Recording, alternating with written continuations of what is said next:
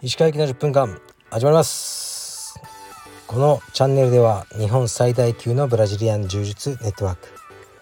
カルペディエム代表の石川行きが日々考えていることをお話します。はい皆さんこんにちはいかがお過ごしでしょうか。本日は、えー、6月の1日です。もう6月ですね。そろそろ梅雨入りなのかな？梅雨入りしたのかな？僕は今静岡県の伊豆に来てます。伊豆の一軒家みたいなところに泊まってますね。で昨日も一昨日も雨だったので特に何もしないで温泉だけ行ってました。この温泉がねなかなかいいです。良い温泉を見つけたなと思いますね。温泉は山の上にあって海が一望できるっていう場所ですごく気持ちいいですね。今日もここに行ってから帰ろうかなって思ってます。まこういう時間が必要ですね。もう海外旅行とかはあまり行けないなって思ってるんですけどまあね子供の学校とかいろいろあるじゃないですか。だけどこういう車で来れる関東圏の宿みたいなところにあの泊まったりしたいなと思いますね。次はいつになるか分かりませんけど夏にも、ね、少し遊びに行きたいなと思います。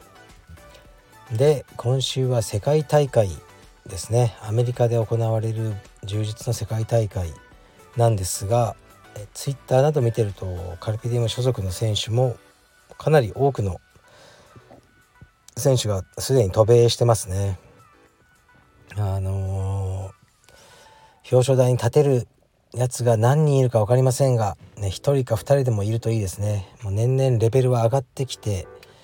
表彰台に立つのはすごく難しくなってると思いますが頑張ってほしいです。黒帯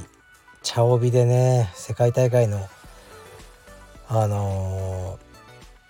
ポディウムですね。表彰台に立てるっていうのはすごいことだと思いますね。僕は世界大会紫帯で3位っていうのがこの微妙すぎるあの実績しかないんですが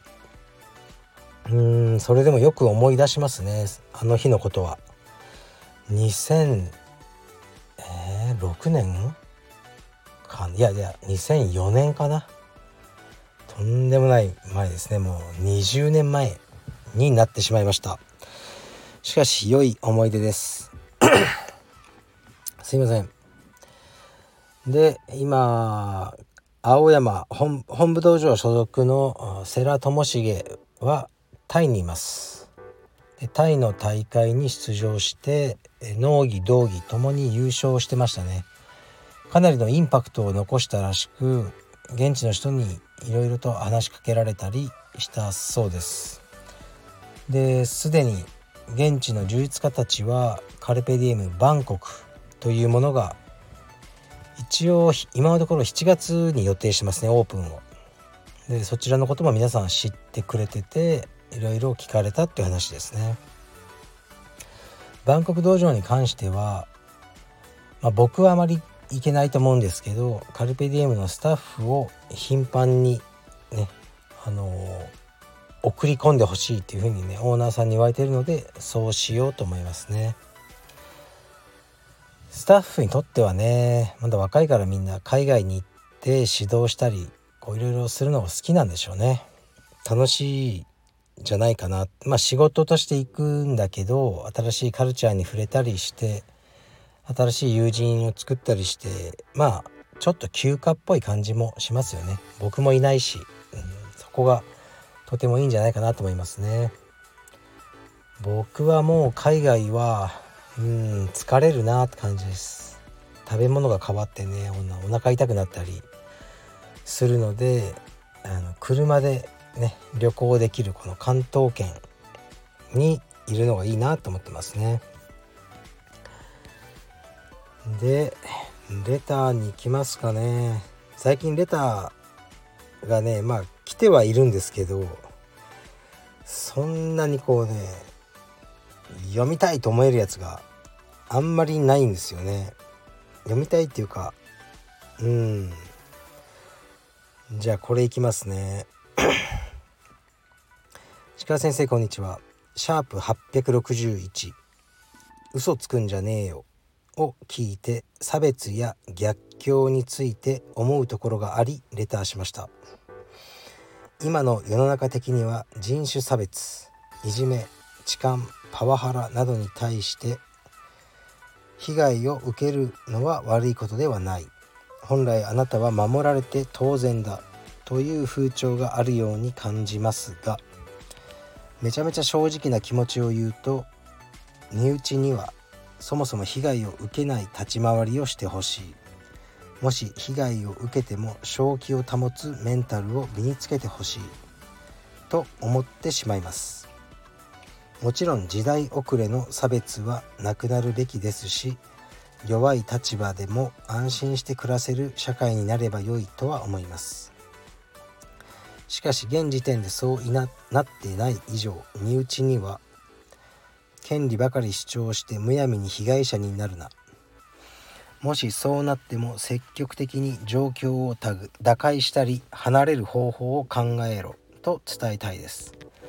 ただコンプラ的には完全にアウトなのでこの場を借りてレターさせていただきました。鹿先生の考えもお聞きできると嬉しいです。よろしくお願いします。はい。ありがとうございます。まずこのシャープ861嘘つくんじゃねえよという回があったのは覚えてるんですけど内容を完全に忘れてしまいました。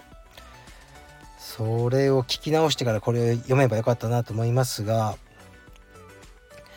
何のことを話したかね全く覚えてないですね。で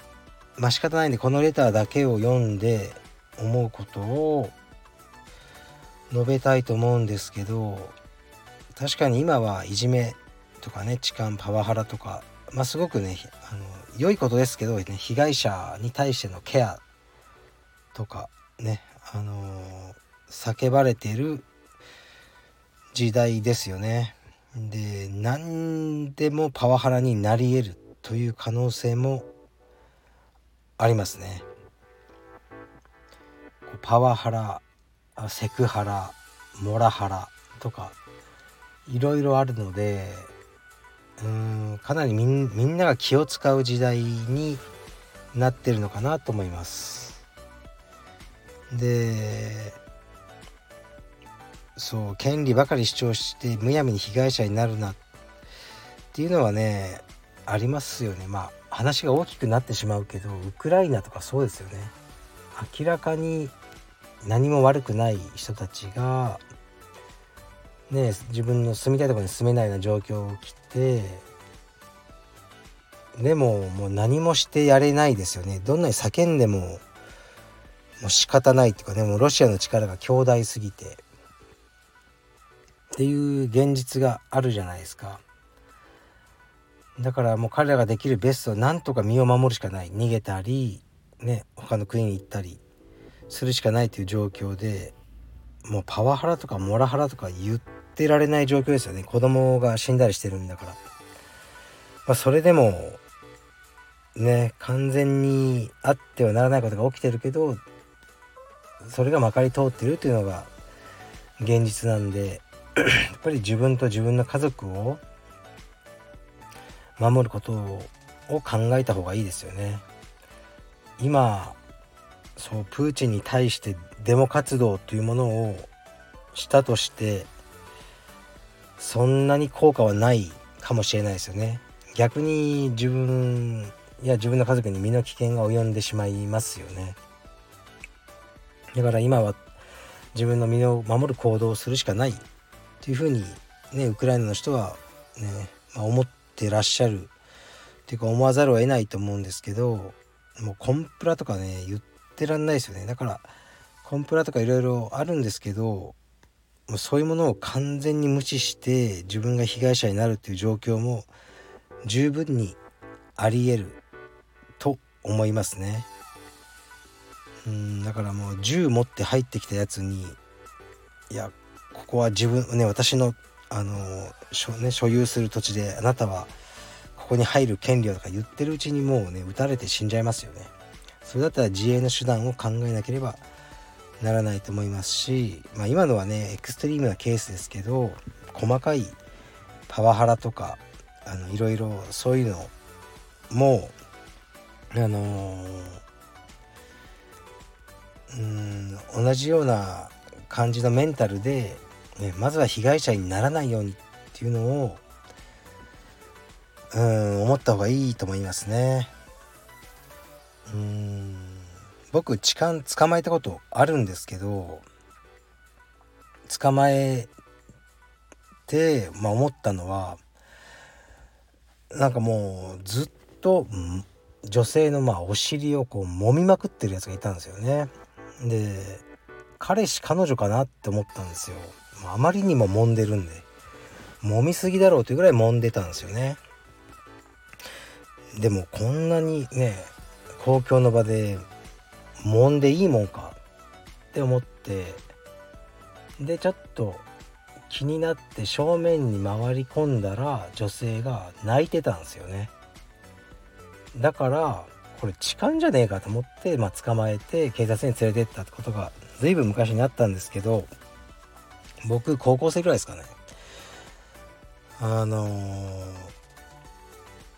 ー、うんだからその時はなんか言えばいいじゃんとかまあ思っちゃったんですよね。